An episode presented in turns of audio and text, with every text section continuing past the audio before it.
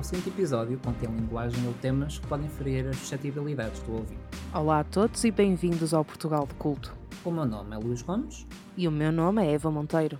O episódio de hoje conta com a participação do António Madaleno, autor do livro Apóstata, Porque Abandonei as Testemunhas de Jeová, que narra todo o seu percurso dentro desta organização religiosa e como se tornou um ativista, gerando consciência pública para o que se considerem serem seitas destrutivas.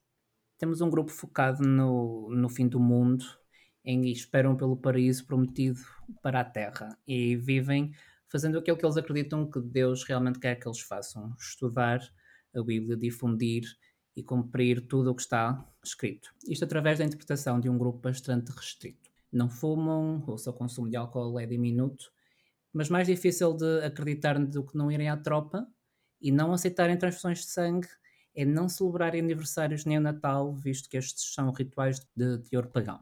O seu primeiro grande líder foi Joseph Franklin Rutherford, que sucedeu a Charles Russell, que tinha criado um grupo de estudantes da Bíblia.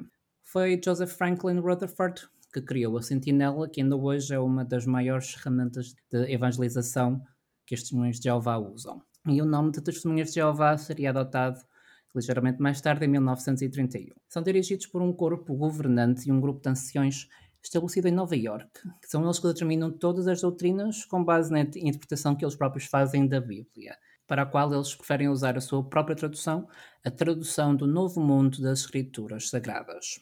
Quanto a números, pelo que vi pelo próprio site, eles têm cerca de 1 milhão e quase 200 mil crentes nos Estados Unidos, o México é o segundo país, com, com mais testemunhas de Jeová, e no top 5 aparece ainda o Japão. Pelo menos eu estava a contar que hum, os Estados Unidos e a América Latina estivessem presentes, assim como também alguns países da África, mas o Japão surpreendeu-me devido a uma de, das religiões mais aceites ser o, o, o, shintoísmo, que é bastante mais naturalista e, e de caráter politeísta, em contraste com, com todas as religiões cristãs. Sinceramente, surpreendeu-me a Itália, mas não me surpreendeu o Japão. A Itália, porque é um país que está muito ligado ao catolicismo historicamente, por isso surpreende-me, mas não me surpreende o Japão, ah, porque se te lembras, o, o, Japão tem uma história já de relação com cultos. Temos o caso, por exemplo, no Japão, do culto do Shoko Asahara, que foi o principal responsável pelo ataque terrorista com gás tóxico sarin no metro do, de Tóquio, uh, que aconteceu em 20 de março de 1995 e que causou a morte a 13 pessoas e feriu outras 6 mil. Portanto, o Japão já tem esta relação complicada com cultos, com seitas destrutivas e, nesse sentido, não é uma sociedade que me surpreenda que tenha adotado mais este culto no seu seio. Eu fui também, vamos ver aqui algumas notícias do que, do que se escrevia, porém, pelas testemunhas de Jeová, para também percebermos aqui um bocado melhor. Ainda no site deles há um, um artigo fantástico de como alguém deve votar. Ou seja, aqui devemos votar sobre Jesus. E isto acho que parece, pode parecer inócuo, mas temos aqui um, um claro guia para se votar bastante à direita, o que nos últimos tempos, como toda a gente devia saber, tem-se revelado bastante perigoso. Tu votavas Jesus, Eva? Já vimos isso no episódio sobre a IURD, em que o Bispo Edir Macedo nos dizia diretamente para votar à direita porque a esquerda era do diabo, mas há esta tendência naquilo que são denominações cristãs a querer-se votar mais à direita e fugir um bocadinho à esquerda, até porque a esquerda tem uma grande tradição de ateísmo e de rebelia contra o, o que está instaurado e, a, e o cristianismo, por arrastão, acabam por estar muito mais associados à direita e a serem mesmo defendidos pelos países mais à direita e pelos partidos mais à direita, mesmo que esse país não seja particularmente dado ao fascismo. Fui também ver um artigo fantástico em vídeo este e que fica nas, na, nas notas que nos diz que Jesus já começou o seu mandato em 1914 e foi um ano em que tivemos logo o início da Primeira Guerra Mundial, quando se assassinou o, o Arquiduque Franz Ferdinand. Ou seja, isto não parece que ele tenha começado bem e não parece que esteja a correr da melhor forma. A função dele é aqui fazer um pequeno inventário das almas, já que temos aqui um, um número limitado de pessoas que vão ter aqui a sua salvação, E quem não tivesse a sua salvação enfrentaria aqui as hostes celestiais. Quanto a ser o, uma seita destrutiva, como o, o, o António nos falará, a Rússia parece concordar connosco. A Rússia descreve as testemunhas de Jeová mesmo como terroristas devido hum, à forma como, como lida com a ordem pública. No entanto, de, devo aqui referir a Duma, ou seja, um, a lei do Parlamento Russo e os, o que diz sobre a religião.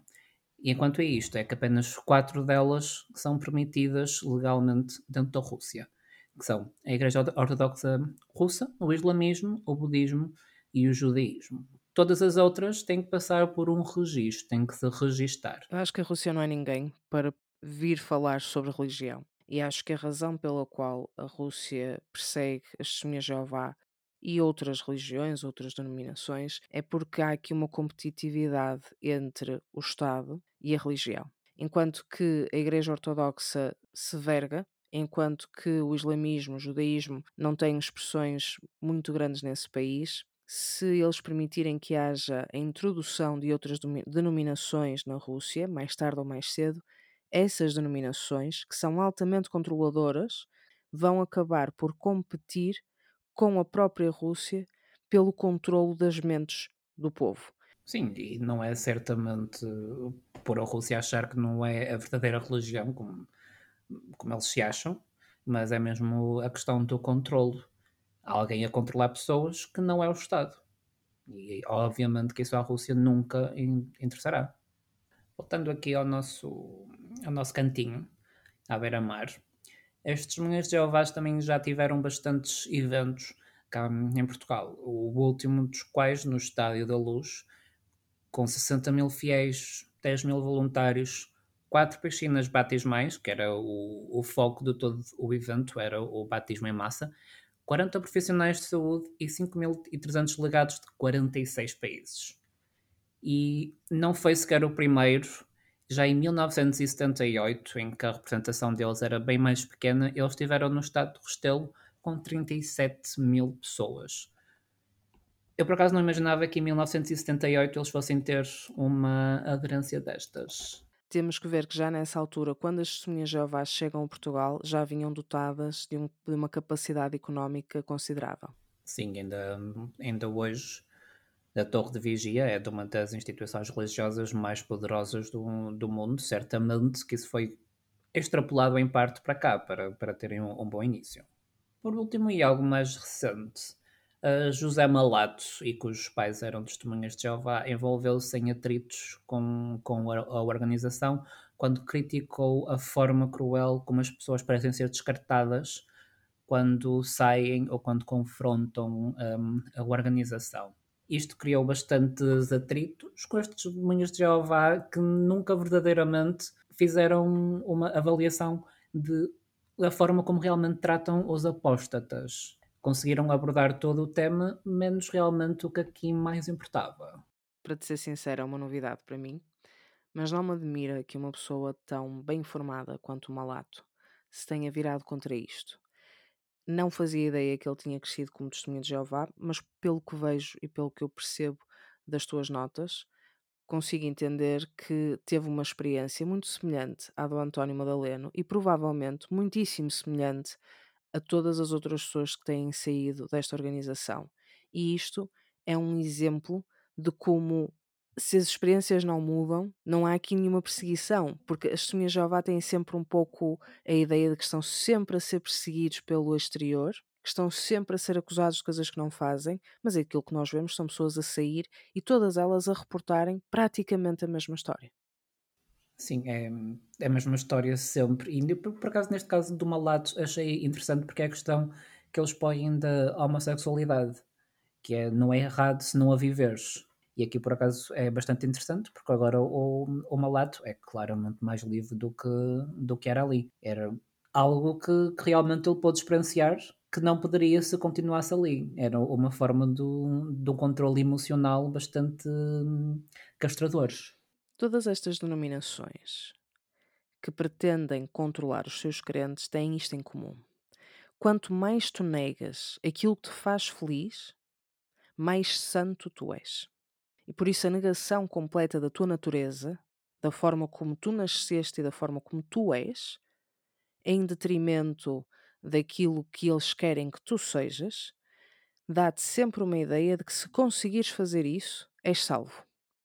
E colocar-te numa posição de infinita infelicidade pela negação da tua natureza vai fazer com que seja bastante mais fácil controlar-te a vida, controlar-te a mente e as tuas emoções. Vamos passar a algo ainda mais interno então das testemunhas de Jeová. Temos o prazer de ter António Madaleno em entrevista connosco, um ex-ancião das testemunhas de Jeová, a quem o seu juízo crítico o levou a ter ideias que diferiram do credo do seu grupo e acabando por ser afastado do mesmo. Bom dia, António. Antes de mais, obrigado por aceitar o nosso convite. Podia apresentar-se aos nossos ouvintes? Olá, uh, muito prazer. Obrigado pelo convite. Uh, pronto, como já disse, eu chamo-me António Madaleno, sou mês testemunha de Jeová.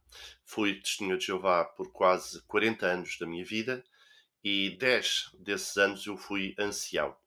Portanto, que é, digamos assim, dentro da, da congregação, o, considerado um líder, não? É? um pastor um, da congregação. E por isso eu tenho, digamos assim, uma história de vida muito intensa dentro deste grupo, onde cresci, onde me formei enquanto indivíduo e do qual saí exatamente por uma questão de crise de consciência. António, como é que foi crescer nas Testemunhas Jeová nos anos 70 e 80? Como é que foi essa experiência como jovem? Um, não é nada fácil. Não é nada fácil porque Felizmente hoje em dia já existe portanto, uma multiculturalidade muito grande, não é? Hoje em dia as pessoas já estão acostumadas a lidar com várias culturas, vários credos, mas nos anos 70, 80 e até parte já de 90, digamos que uh, as de Jeová eram encaradas como uma seita, não há outra, não há outra forma de o dizer, eram encarados como uma seita, uh, as pessoas criticavam muito as de Jeová exatamente por causa da pregação de porta em porta, não é? aqueles chatos que vêm bater às portas de manhã, a pessoa está a dormir, e, e também a questão de ser uma criança e um adolescente eh, que vivia apartado da sociedade, no sentido de não poder celebrar os aniversários, não se poder celebrar o Natal, nos eventos escolares, quando surgia aquelas ocasiões eh, festivas, a pessoa não poder uh, participar nessas atividades escolares, ter que dizer aos professores e aos colegas o porquê que não o fazia. Quer dizer, nós éramos sempre encarados, eu também, obviamente, como uma, uma criatura estranha. Não é? As pessoas não entendem, mas não podes celebrar os aniversários porquê? O que é, mas qual é o mal?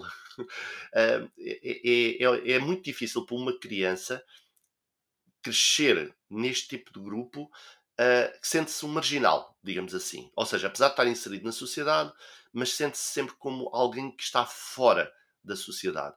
Porque uh, a, a, forma como se vive, digamos assim, esta vivência religiosa é, é, muito, é muito forte, é muito intensa, é muito convicta. Aliás, eu sempre me assumi como testemunha de Jeová e nunca tive vergonha de o dizer.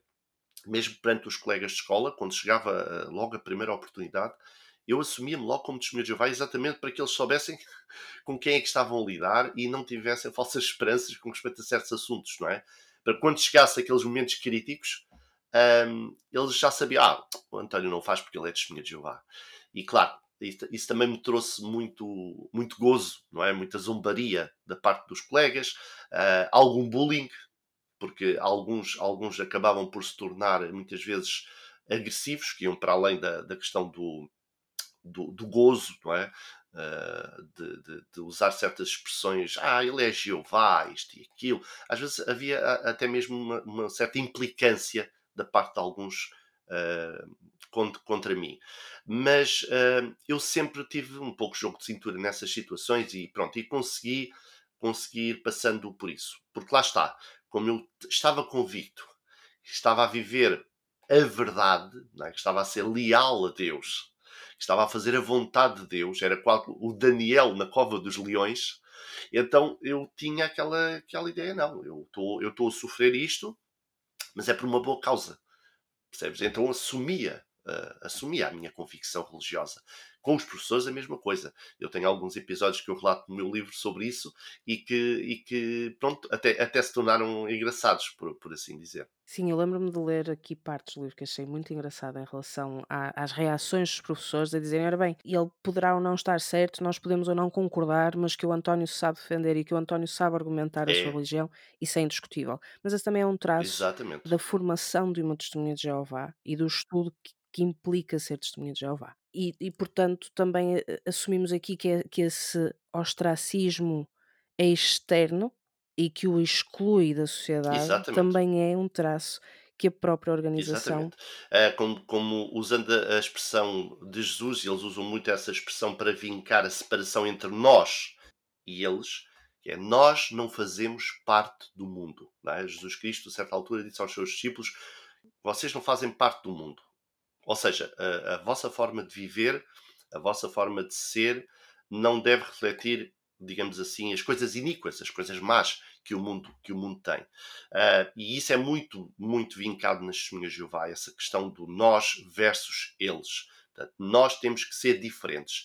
É claro que eu depois, mais tarde, vim a constatar que muitas destas diferenças eram criadas de forma artificial, exatamente para nos colocar à margem da sociedade e para nos identificar como como os bons, não é? No fundo, não é? Ou seja, eu não faço isto, então eu sou aprovado por Deus. Quando eu vim a perceber que muitas destas coisas, afinal, são apenas decisões dos líderes que criam estas normas, estas regras, como se fossem mandados de Deus, não é? Leis de Deus, mas que na prática são apenas interpretações humanas com a intenção de fazer uma separação da sociedade.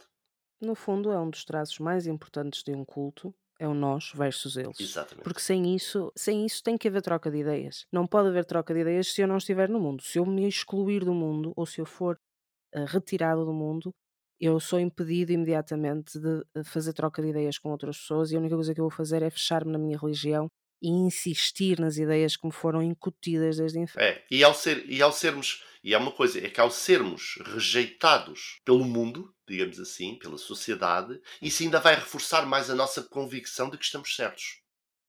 Portanto, há aqui, há aqui um reforço intencional martírio. psicológico, exatamente, é aquele sentimento de mártir, não é? Não, eu estou a sofrer, mas eu, eu estou a fazer a vontade de Deus, eu sou diferente, eu vou ser salvo, porque Deus aprova aquilo que eu estou a fazer. António, e como é que ele considera que as testemunhas de Jeová tratam efetivamente os seus membros? E mais em específico, mulheres. Ora, eh, os membros. Ora, os membros, hum, as testemunhas de Jeová, vamos começar pelo princípio. Quando alguém se torna, ou quando alguém começa a estudar a Bíblia com as testemunhas de Jeová, a maior parte das pessoas hum, são pessoas eh, que desejam ter, digamos assim, um sentido na sua vida. Muitas procuram respostas a, a problemas que estejam a passar, seja por a perda de um ente querido, seja por um problema familiar, um divórcio, talvez um mau casamento, talvez estejam a sofrer alguma, alguma, algum problema financeiro ou uma doença. Ou seja, as pessoas normalmente estão numa situação emocionalmente frágil. E uh, a mensagem das testemunhas de Jeová e a mensagem bíblica que elas apresentam, segundo a sua interpretação, é uma mensagem de esperança. E é claro, quando as pessoas começam a estudar com as testemunhas de Jeová, muitas vezes o objetivo nem é tornarem-se testemunhas de Jeová, porque não lhes é dito isso às portas. é? O objetivo, quando se, vai, quando se vai bater às portas, é: olha, nós estamos a oferecer um estudo bíblico. Gostava de conhecer melhor a Bíblia, o que é que a Bíblia nos diz, o que é que, o que, é que Deus deseja para nós. Pronto, o objetivo que é apresentado é esse. À medida que a pessoa começa a estudar, a pessoa começa a, a adotar para si as interpretações é, que este grupo religioso tem da Bíblia. Ou seja, a pessoa vai com a intenção de conhecer melhor a Deus, conhecer melhor a vontade de Deus, conhecer a Bíblia, etc. E gradualmente vai sendo transformada num crente da religião. Pronto. Quando a pessoa se, se batiza e torna testemunha de Jeová, ela passa a integrar formalmente o grupo. A partir daí ela já está doutrinada, ou seja, ela assumiu convictamente que aqui está a verdade, que é a única religião verdadeira. E a partir daí uh, ela torna-se um membro normal dentro do grupo, começa a pregar também. Uh, aliás, ela já tinha começado a pregar antes de se batizar. E como é que é tratada? Bem, a pessoa passa a ser mais um número é? dentro da congregação. A pessoa, no final do mês, tem que apresentar um relatório de pregação. Ela torna-se, no fundo, uh, como acontece com outras empresas, torna-se um vendedor, digamos assim, uh, de, deste tipo de mensagem. Uh, e tem que prestar contas aos líderes do tempo que gasta, dos livros que coloca, das publicações que oferece, etc, etc, etc. Pronto. Eu, eu costumo comparar as congregações das Testemunhas Jeová uh, a um franchising, porque é exatamente o mesmo modelo. Ou seja, nós temos a, a Casa-Mãe, digamos assim, a sede mundial, a Sociedade Torre de Vigia de Bíblias e Tratados, nos Estados Unidos da América. Desta sede-mãe, é? desta casa-mãe, sai todas as informações todas as orientações, todas as regras para todos, todas as congregações ao redor do mundo, iguais, e cada congregação, com o seu corpo de anciãos, que são os líderes da congregação, são aplicadas essas, mesma, essas mesmas regras a todos os membros. Portanto, é por isso que as testemunhas de Jeová são conhecidas por terem, digamos assim, um universo religioso muito coeso. É um grupo muito, muito unido, muito coeso, onde todos pensam da mesma forma, acreditam da mesma forma e praticam a religião de forma muito, muito uniforme. Portanto, as pessoas, no fundo, são um número, não é? um número uh, que é usado pela organização para, digamos assim, espalhar a sua mensagem religiosa e converter mais membros. Portanto, isto é um círculo, é um círculo vicioso, obviamente. As pessoas são, são mentalizadas que aqui está a verdade e depois querem mentalizar outros, outros também. Falam a vizinhos, falam a parentes, vão bater de porta em porta, pronto, e toda a sua vivência religiosa passa uh, portanto, a viver em prol, em prol do grupo. Um, portanto, é, é, mais ou menos esta a dinâmica que existe, que existe aqui. E quanto às, às mulheres em, em específico? dentro da organização. Ou seja, o papel da mulher dentro da organização e dentro da própria religião. Uma coisa é a organização, não é? outra coisa é a doutrina. Certo, certo. Uh, pronto, as mulheres, o papel das mulheres nesta organização religiosa é, é muito importante no sentido de elas serem, digamos assim, um, em maior número e serem as pessoas que mais pregam uh, de porta em porta. Portanto, como são muito mais que os homens, obviamente, em proporção, são também aquelas que devotam muito mais tempo à, à organização, à religião, em termos de pregação. Mas, na prática, dentro da congregação, as, as mulheres não têm voto na matéria. Portanto, as mulheres estão, digamos assim, num papel inferior. Todo o papel de relevo, todo o papel que é, que é de instrução, uh, que é de orientação, que é, que é de liderança, todo ele é apenas exercido pelos homens. Portanto, são os homens que detêm todo o poder. E isto é claro que depois também tem implicações, porque uh, o papel da mulher, a segunda interpretação que eles têm da Bíblia, é de submissão da mulher em relação ao homem. Portanto, há aqui um papel completo de submissão. E isto muitas vezes também implica em casos problemáticos dentro das congregações, onde há muitas vezes violência doméstica e onde muitas vezes as mulheres têm sido, uh, digamos assim, silenciadas quando se vão queixar aos anciãos uh, por causa deste tipo de, de prática entre, entre, entre casal, uh, muitas vezes são desacreditadas e tem, e tem havido casos, aliás, eu menciono um caso no meu livro, bastante dramático, com a instrutora da minha mãe, que até mesmo a levou ao suicídio. Uh, portanto, o sofrimento foi tanto ao longo de anos que ela acabou por se, por se suicidar, porque realmente ela, ela ela queixava-se, mas ninguém, ninguém a ouvia. Pronto, lá está. Uh, e não há que ir à polícia, não é? A polícia não entra nesta equação. Sim, as autoridades. As autoridades dentro desta organização religiosa são sempre vistas, por um lado, com respeito, porque há sempre aqui duplos critérios, não é? Dependendo da situação. São sempre vistas com respeito, mas ao mesmo tempo são vistas com desconfiança.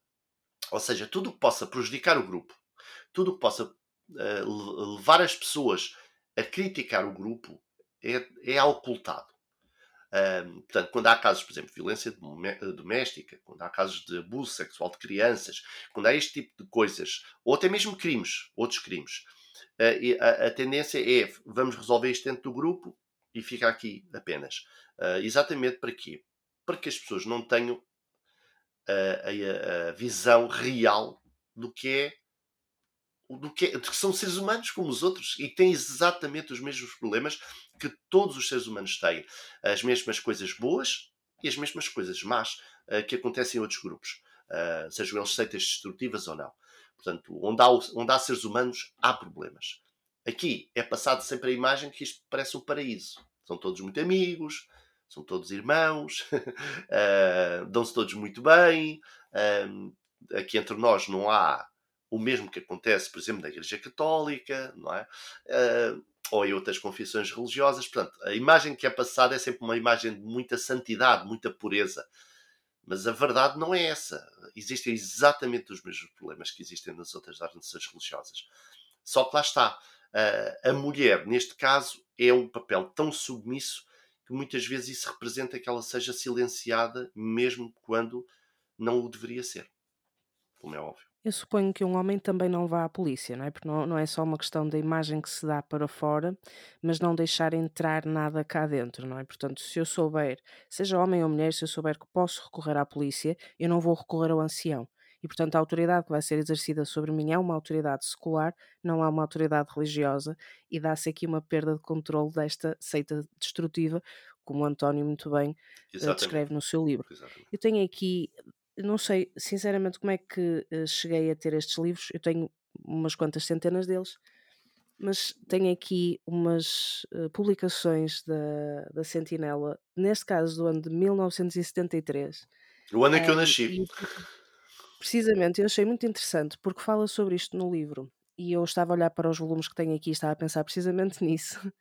E este, este artigo em específico tem como título Respeito feminino pela chefia como é demonstrado e fala-se inclusivamente no uso da cobertura uh, na cabeça uh, para demonstrar que está a fazer o papel de um homem, mas sem querer usurpar o papel do homem. Portanto, é, é extremamente vincado aqui uh, que existe uma primazia masculina e que certamente trará problemas também seculares à organização. Exatamente, sem dúvida. A próxima pergunta que nós tínhamos para si uh, tem a ver com isto, tem a ver com o não recorrer às autoridades fora daquilo que são as autoridades das testemunhas de Jeová e tem a ver com os, os, abusos sexuais. Eu sei que no seu livro disse que de facto não tinha conhecimento disto até que notícias externas o alertaram. E não me surpreende porque este tipo de coisas não são faladas, não é? Portanto, é preciso que haja um escândalo para os próprios membros se aperceberem do que se está a passar mas sabemos que o número de abusos sexuais dentro uh, das testemunhas de Jeová a nível mundial é bastante significativo. Agora e em retrospectiva, eu sei que na altura não, não chegou a saber do que está a passar, uh, mas em retrospectiva considera que esta situação em Portugal se reflete na mesma proporção, portanto Portugal também foi afetado ou ainda é afetado por este problema? É assim, eu, uh, voltando um bocadinho atrás, eu ainda era testemunha de Jeová quando começaram a surgir as primeiras notícias por volta do ano 2000, surgiu a primeira reportagem na BBC uh, e era no programa da BBC Panorama. E o tema de, da grande reportagem que passou na SIC passou cá em Portugal uh, foi a primeira reportagem que eu fiquei uh, pronto, bastante alarmado, que era Sofrem as criancinhas. Essa, essa reportagem ainda pode ser vista no YouTube. E na altura eu e minha esposa vimos essa reportagem ficámos muito chocados, porque realmente não fazíamos ideia. Eu, eu na altura uh, uh, já, já era ancião, mas lá está. Normalmente estes casos são tratados internamente, mas nem todos os anciãos muitas vezes sabem dos assuntos. Ou seja, é criada uma comissão específica, normalmente com anciãos já maduros, digamos assim, com pessoas já com muita experiência uh, e que são incumbidos de tratar deste, assunto. Portanto, nem todos mesmo dentro dos anciãos, nem todos, muitas vezes, sabem o que é que está a passar. Mas, quando nós vimos esta, essa grande reportagem, ficámos bastante alarmados, ficámos bastante assustados, uh, e logo aí também foi a primeira, foi, digamos assim, prime o primeiro questionamento em, te em termos de, espera lá, aqui qualquer coisa estranha se passa, porque é assim, a BBC é conhecida por ser uma, uma, uma televisão muito, muito objetiva, muito, muito criteriosa nas suas uh, reportagens, e, e, é muito respeitada, pronto, os programas. Portanto, aquela, aquela informação e a forma como foi conduzida e aquilo que foi mostrado, realmente não dava grande margem para dúvidas, com testemunhos de pessoas. É claro que isso, para mim, foi a primeira pedrada no charco, digamos assim, em, ter, em termos de. Ah, aqui qualquer coisa que não está bem. É óbvio que depois, como ancião, quando eu comecei a receber formação enquanto ancião e a receber as cartas e a ter acesso às cartas dos anciãos, que recebem, lá está, da filial e da sede mundial, eu comecei a ver informação que ia de acordo com isto, que era, epá, nós resolvemos os assuntos dentro da congregação, se houver um caso de abuso sexual a primeira coisa a fazer é contactar o departamento jurídico da filial, portanto, no país onde ocorre esse abuso, e é o departamento jurídico que vai dizer o que é que os anciãos devem fazer. Como em Portugal, assim como em outros países, existe, eh, digamos assim, o privilégio eclesiástico, ou chamado segredo eclesiástico, nós, anciãos, não temos a obrigação de denunciar os casos de abuso às autoridades. Eu acho que isso é horrível. Eu acho que isso devia ser obrigatório. Qualquer tipo de crime, especialmente crime contra crianças, no caso do abuso sexual, devia ser, por lei, obrigatório qualquer pessoa ou entidade eh, relatar isso às autoridades. Devia ser obrigatório. Quer dizer, nem há, nem, é, acho que é do senso comum. Uh, aqui não, a religião não se pode sobrepor, digamos assim, à segurança das crianças. As crianças devem vir em primeiro lugar. Portanto, não, isto nem, nem devia ser uma questão. Devia ser algo posto em prática o quanto antes. Mas, é, mas é o que é, não é? Não é, não é a gente também sabe que como é que a política está e quantos casos, como do caso Casa Pia, uh, políticos estiveram envolvidos. Portanto, nós imaginamos porque é que as coisas são como são. Agora, o que acontece é, eu quando tenho acesso a estas informações e recebo formação enquanto ancião, epá, e é-me dito, olha, nós vamos, temos que resolver estes assuntos dentro da congregação. Eu internamente, obviamente que verbalmente não o disse, porque lá está, nós, enquanto anciãos, somos como os outros, temos que dizer amém a tudo, não podemos questionar, não podemos. Não, não, mas espera lá, não, eu não concordo com isto. Não podemos dizer, senão imediatamente é formada uma comissão justificativa e além, e além da pessoa perder o, o, cargo de ancião, ainda pode ser expulso da religião, é óbvio. Portanto, não, é, ninguém pode usar, eh, pôr em causa essa situação. Agora, o que acontece é, eu internamente pensei para comigo, e eu já, já, era, já era, na altura, já, já, já era pai. E eu, espera lá, isto não, não eu, eu se um dia me deparar com uma situação dessas, eu não, eu não posso estar, não posso estar calado, não posso ficar, não posso ficar silenciado num, num assunto tão grave como este, porque assim, o crime contra, contra crianças é as coisas mais horríveis que existem, quer dizer, permitir que um abusador permaneça na congregação, porque depois aqui há, há todas as regras internas da religião, que é tem que haver duas testemunhas do abuso. Portanto, se não houver duas testemunhas do abuso, é a palavra do, do, da vítima, ou da alegada vítima, e a palavra do alegado abusador. Portanto, se o abusador disser não, não, eu não fiz nada, não, eu simplesmente fiz uma festinha, a criança interpretou mal, uma coisa assim, é a palavra dele contra a dela, portanto a coisa fica em águas de bacalhau e, como diz o manual dos anciãos, deixamos o assunto nas mãos de Jeová.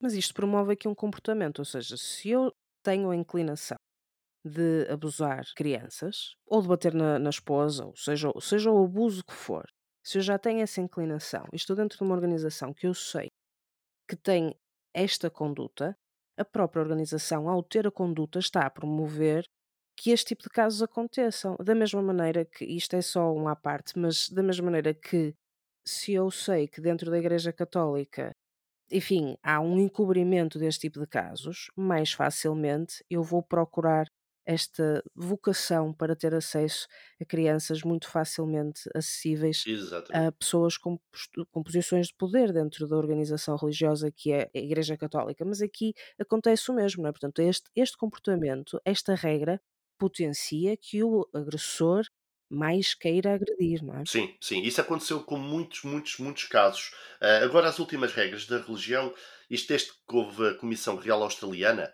uh, e as Testemunhas Jeová foram um dos grupos principais visados nesta comissão e foi bastante crítica com respeito às políticas internas da religião, foi tudo muito esmiuçado.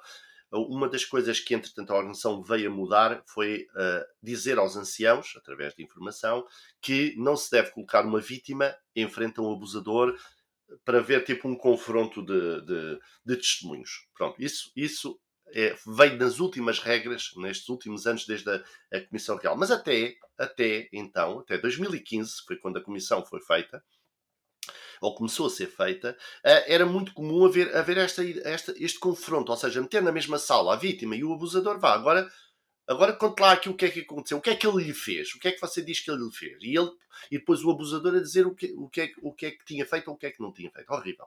Ou seja, a vítima é vítima duas vezes. É vítima quando é abusada e depois é, é vítima também por estar a ser traumatizada perante uma situação destas. Pronto. Isso, entretanto, as regras nesse aspecto mudaram. Mas não mudaram assim tanto uh, que não permitam que este, este grupo religioso continue, continue a ficar, digamos assim, protegido de, de, de revelar esse assunto às autoridades. E como eu dizia, é, é, é, muito grave, porque não é grave só internamente, porque podemos pensar, mas espera lá, mas os abusos é só dentro das de Jeová. Portanto, se eles querem proteger os abusadores dentro das de Jeová, eles é que se lixam. Usando uma expressão bem, bem portuguesa da gíria. Não, é que uma testemunha de Jeová anda de porta em porta a bater à casa das outras pessoas. Ou seja, um abusador dentro da congregação poderá ser um abusador fora da congregação.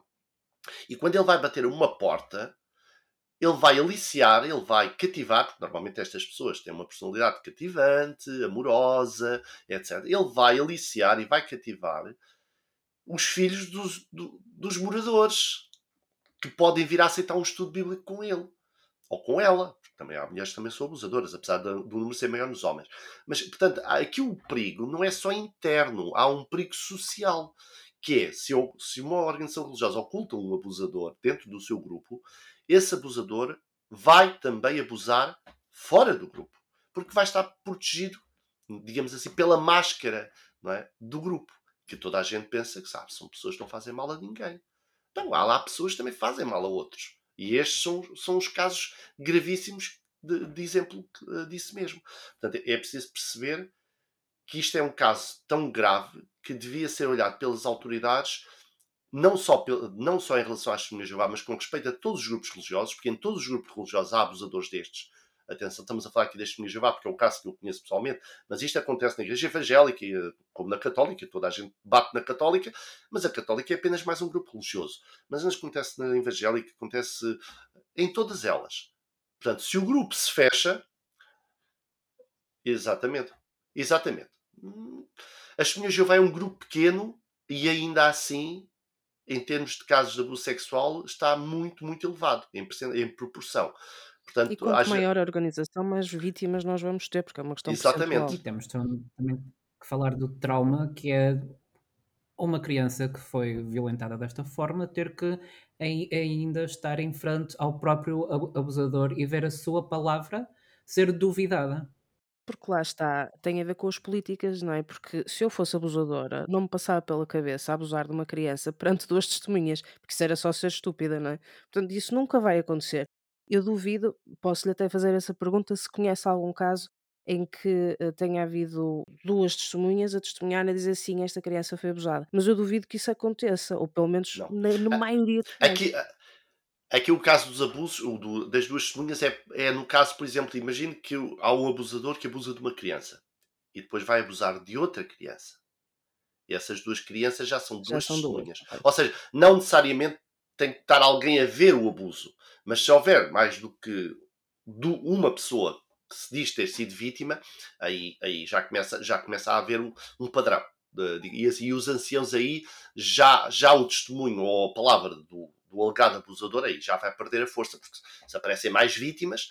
Mas ainda assim, ainda assim, houve casos e casos e casos, especialmente nos Estados Unidos da América, na Austrália, etc., de abusos que ocorreram com várias vítimas e ainda assim nada foi feito.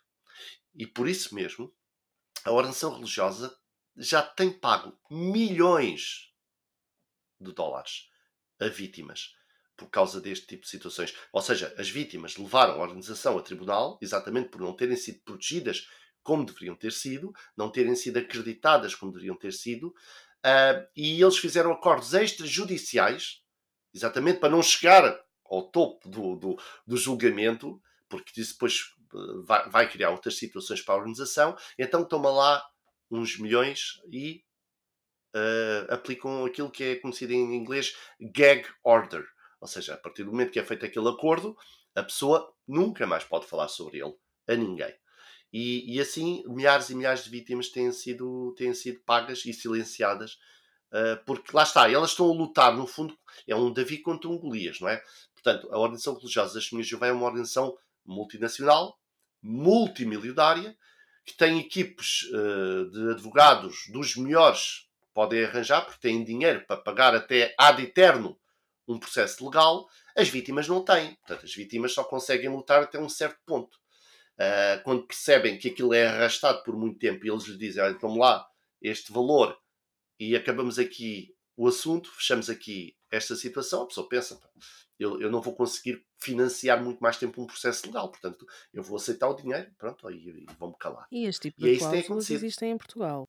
Não é só nos Estados Unidos, claro, nós, nós temos também claro. na nossa lei a possibilidade, eh, ao fazer um acordo, não só deste género, qualquer acordo, se o acordo for extrajudicial, há sempre a possibilidade de incluir uma cláusula destas, o que significa que a pessoa, se mais tarde quiser falar, nunca o vai poder fazer, sob pena de levar ela com um processo. Portanto, é impossível uma vítima. Aliás, eu nem acho que essa, que essa cláusula, enfim, faça muito sentido, mas é impossível que depois a vítima mude de ideias sob pena de depois ter problemas legais também.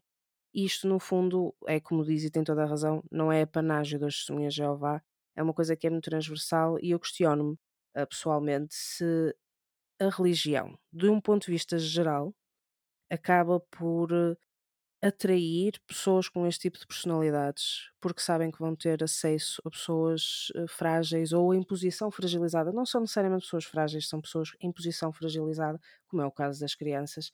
Nenhuma criança tem propriamente alta volição naquilo que diz respeito às decisões que está a tomar.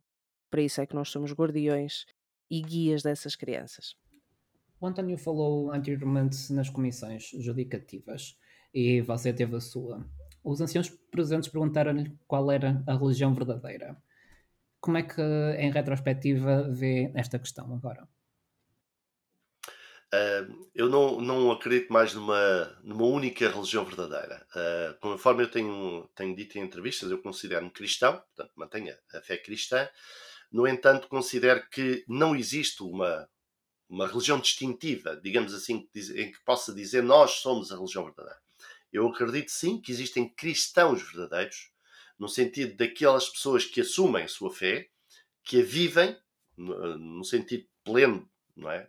convicto, acreditando que Jesus é o Filho de Deus, é o Messias, é o Salvador, aquele que vai morrer por nós, pronto, toda a doutrina eh, cristã sobre o assunto, mas não estão fechados num único grupo religioso. Uh, aliás, eu costumo, costumo relembrar a quem questiona isso e que está mais por dentro da questão religiosa, que é quando Jesus conta a parábola uh, do trigo e do joio. Quando Jesus conta esta parábola, ele diz que uh, é plantado, portanto, o, o semeador planta o trigo, representando os verdadeiros cristãos, e vem o inimigo durante a noite e semeia o joio.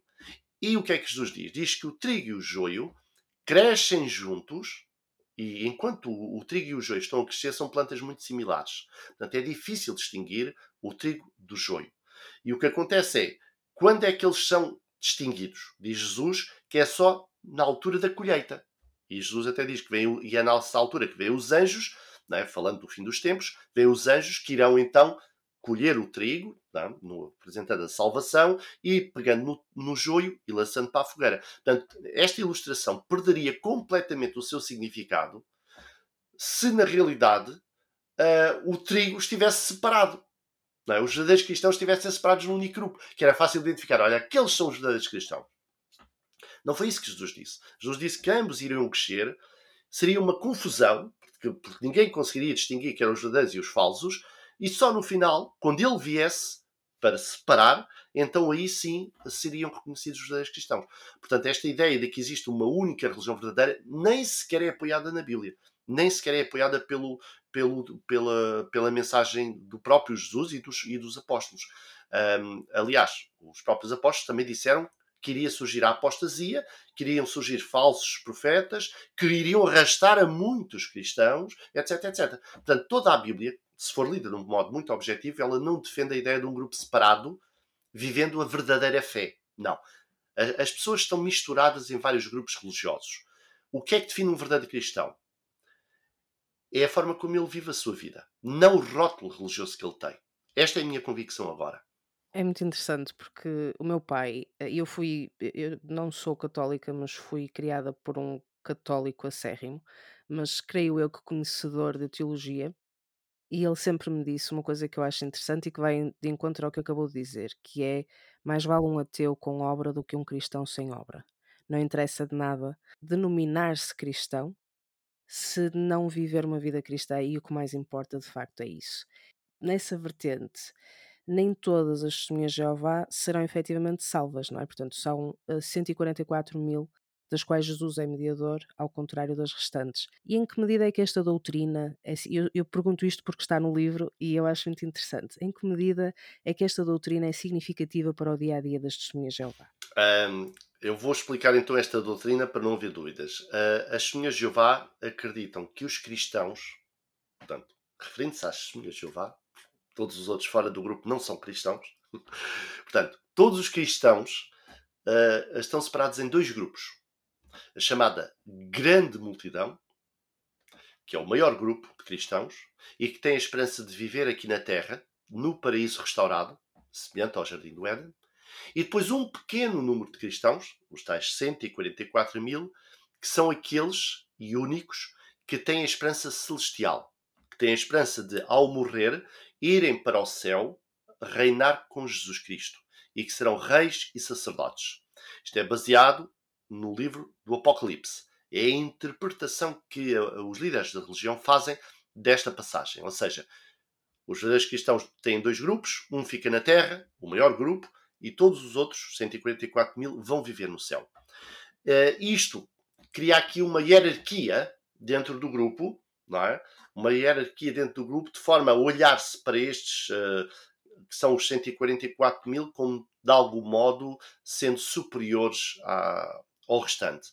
É claro que os líderes, e isto, isto também foi criado porquê? Porque os líderes da organização, que estão lá no topo, a cúpula religiosa, claro que fazem parte dos 144 mil. Portanto, quando se fala deste, destes ungidos, conforme a expressão é usada dentro das testemunhas de Jeová, estes homens ungidos, a expressão ungido uh, no grego é Christos, não é? Uh, exatamente, Jesus é chamado Jesus o Cristo, ou Jesus, o Messias, aquele que foi escolhido por Deus. E eles aplicam esse termo a si próprios. Portanto, uh, no fundo, quando Jesus Cristo diz que iriam surgir falsos Cristos, falsos Messias, ele já, já, já, estava a avisar: olha, vão haver alguns que se vão dizer como sendo Messias. Atenção, cuidado, não vou atrás deles. Portanto, estes homens incluem-se dentro deste grupo exatamente para se colocarem numa posição superior. Então, todas as testemunhas de Jeová olham para os líderes máximos, o chamado corpo governante, estes oito homens, que neste momento são oito, mas o número vai variando, tem variado ao longo dos anos, como sendo pessoas especiais, não é? Como, lá está, como sendo mediadores entre uh, Jesus e os homens. Portanto, nas testemunhas de Jeová uh, não existe apenas o mediador Jesus entre elas e Deus, mas existe os ungidos, neste caso o, o, o, corpo governante, como sendo um mediador entre Jesus. Portanto, cria-se aqui um, um, um, mediador artificial. E lá está, tudo que provém destes líderes ungidos é interpretado como sendo a vontade de Deus, a, orientação divina, todas as interpretações que eles uh, ditam, todas as regras que eles impõem, são encaradas como sendo uh, leis de Deus apesar destas leis depois de tempos a tempos serem, digamos assim, revisadas. Porque isto é o que acontece também dentro da Organização Religiosa das Testemunhas de. É, decidem em X tempo o que era verdade, verdade bíblica, deixa de ser e passa a ser outra interpretação. Portanto, uh, que, e foi outra coisa que eu também via perceber e quando a pessoa começa a, a pensar, não é? ter pensamento crítico, que é isto não, não acontece dentro deste tipo de grupos, haver pensamento crítico, a pessoa começa a perceber, espera lá, uma verdade que nunca foi verdade, nunca passou de uma mentira. Portanto, eu andei aqui a ensinar durante décadas este ensino, dizendo que ele era verdade, e de repente eles mudam. Então eu andei a ensinar uma mentira. E é isto que as testemunhas de Jeová, que vivem nesta bolha ideológica, não conseguem perceber. É que elas são profundamente manipuladas a seguir interpretações humanas. Elas não seguem o que a Bíblia diz, como elas dizem. Elas seguem a interpretação que os líderes querem naquele dado momento que a Bíblia tenha. Mas se surgir alguma situação que eles vejam necessidade de alterar, seja por razões uh, organizacionais, seja por razões ideológicas, eles mudam. E isso tem acontecido com vários ensinos uh, ao longo do tempo. E como estamos a falar de interpretação, é sempre fácil depois a, a Torre de Vigia dizer que simplesmente reviram e simplesmente à luz de, da atualidade, simplesmente um ensinamento não era o que devia ter sido. Sim, mas eles dizem sempre disso de uma forma muito subliminar. Portanto, eles nunca dizem, olha, nós enganámos. Nós enganámos, ensinámos isto, mas isto não era verdade. Eu não usei esse tipo de expressão. Ah, não, nós entendíamos isto, mas agora, depois de um estudo profundo, chegámos à conclusão que o ensino é este. Mas ensino é este e é verdade. Mas daqui a um tempo, o mais provável é que ele também seja revisado e deixe de ser verdade. E isto tem acontecido recorrentemente com vários ensinos. Há um ensino, por exemplo, que já teve pelo menos umas 12 alterações ao longo de décadas. Mas é sempre a verdade. Ele, quando é ensinado, é sempre a verdade. Mas é revisado depois. Outra forma também de controlo é o facto de todos os membros serem aqui hum, incitados a, que não, a não prosseguirem os, os, seus, os seus estudos. O que é que acha sobre este tipo de, de controlo? Lá está, é mais uma forma de manipular e de controlar as pessoas e de restringir a sua liberdade individual quando se coloca, por exemplo, a faculdade uh, ao nível de algo demoníaco, algo errado, algo que vai prejudicar a sua fé, algo que vai uh, até mesmo criar uma situação potencial de colocar em perigo a sua salvação, uh, é uma forma muito, muito clara de, de, de restringir a pessoa de obter conhecimento. Obter conhecimento que a vai ajudar a nível individual, como a vai ajudar a nível social, no sentido de ascender uma carreira, poder ter uma, uma talvez um trabalho uh, secular uh, mais bem remunerado, ter outro tipo de, digamos assim, de alargamento de, de, de, cultura e de conhecimento. Portanto, é, é, muito complicado para um jovem, um adolescente, chegar àquela fase da idade do secundário para, para o ensino superior e, se, e está, e está a ser constantemente bombardeado com mensagens colocando a faculdade ao nível de outras coisas erradas, eh, como a fornicação, o adultério, o fumar, etc, etc. Quer dizer, eh, quando temos discursos, até mesmo de membros governantes, que comparam eh, e dão um exemplo, e há um discurso que, que, que, é, que é muito claro nesse sentido, em que o membro do corpo governante falando sobre os perigos da faculdade, dá o exemplo de alguém que meteu o cano de uma espingarda pela boca adentro, disparou e sobreviveu. Uh, ele diz: então, mas uh, acha que por ele ter sobrevivido, uh, isso significa que nós também possamos fazer isso? Quer dizer, é, é, quase, é quase como quer dizer, lá porque alguns vão para a faculdade e, e conseguem, digamos assim, navegar nessas águas turbulentas, não é? do ateísmo e, e, e, do secularismo, etc., não significa que todos os que vão para a faculdade consigam isso. Portanto, o ideal é não irem para a faculdade, é, ou até mesmo se estiverem na faculdade, abandonarem a faculdade. É, é este tipo de mentalidade que, é, que os jovens uh, testemunhas de Jeová são constantemente, constantemente bombardeados. Já, lá está, isto também é um traço muito comum na seitas destrutiva, que é limitarem o acesso ao conhecimento, limitarem o acesso à informação, fazerem com que as pessoas estejam de tal modo submissas aos líderes e àquilo que o, que o grupo ensina, que uh, eles até, até costumam usar a expressão ensino divino. O ensino divino, no fundo, o ensino que eles emanam, é superior a qualquer faculdade que possas frequentar. Portanto, para que investir no mundo que está à beira do fim? O Armagedon está ao virar da porta. Porquê é que vão perder anos da vossa vida a estudar quando amanhã pode vir o Armagedon? E é o mais certo que aconteça. Portanto, vão estar a investir. E, isto, e este tipo de discursos não é de agora. Este tipo de discursos já tem muitas décadas para trás. Portanto, há pessoas que já podiam estar formadas há anos e anos e anos e terem bons empregos, terem carreiras e até contribuírem mais para a sociedade, não é? Sabe-se Deus quantos génios se perderam neste tipo de, de, de situações e pessoas que podiam ter até possibilitado avanços na ciência, na medicina, etc, etc, etc, e, e, ficaram limitados e atrofiados exatamente por causa disso. E eu tenho contactado com muitas, muitas, muitas, muitas de Jeová, e essa é uma das principais queixas que muitos têm, foi eu não ter continuado a estudar. Tenho, esta, esta religião atrofiou-me. Esta religião uh, fez com que eu ficasse completamente uh, limitado na, na, minha vida pessoal, na minha, na minha profissão. Podia, podia ter sido professor, podia ter sido cientista, podia ter sido médico, etc. E, não, e era aquilo que eu queria, mas não pude porque, lá está, a pressão do grupo é de tal forma que os próprios pais, os próprios, não é só os jovens, os próprios pais dos jovens uh, sentem que o melhor a fazer é não deixar os seus filhos ir para a faculdade. E, obviamente, muitas vezes quem paga, quem paga o ensino dos filhos é os, é os pais, não é? Portanto, se os pais disserem, filho, tu não vais para a faculdade, e eu no meu livro tenho, tenho um exemplo disso, e tenho citações de, das publicações sobre isso, se o pai disser, olha, eu não, eu não te financio a faculdade, portanto, esquece lá isso. Obviamente o filho fica completamente limitado.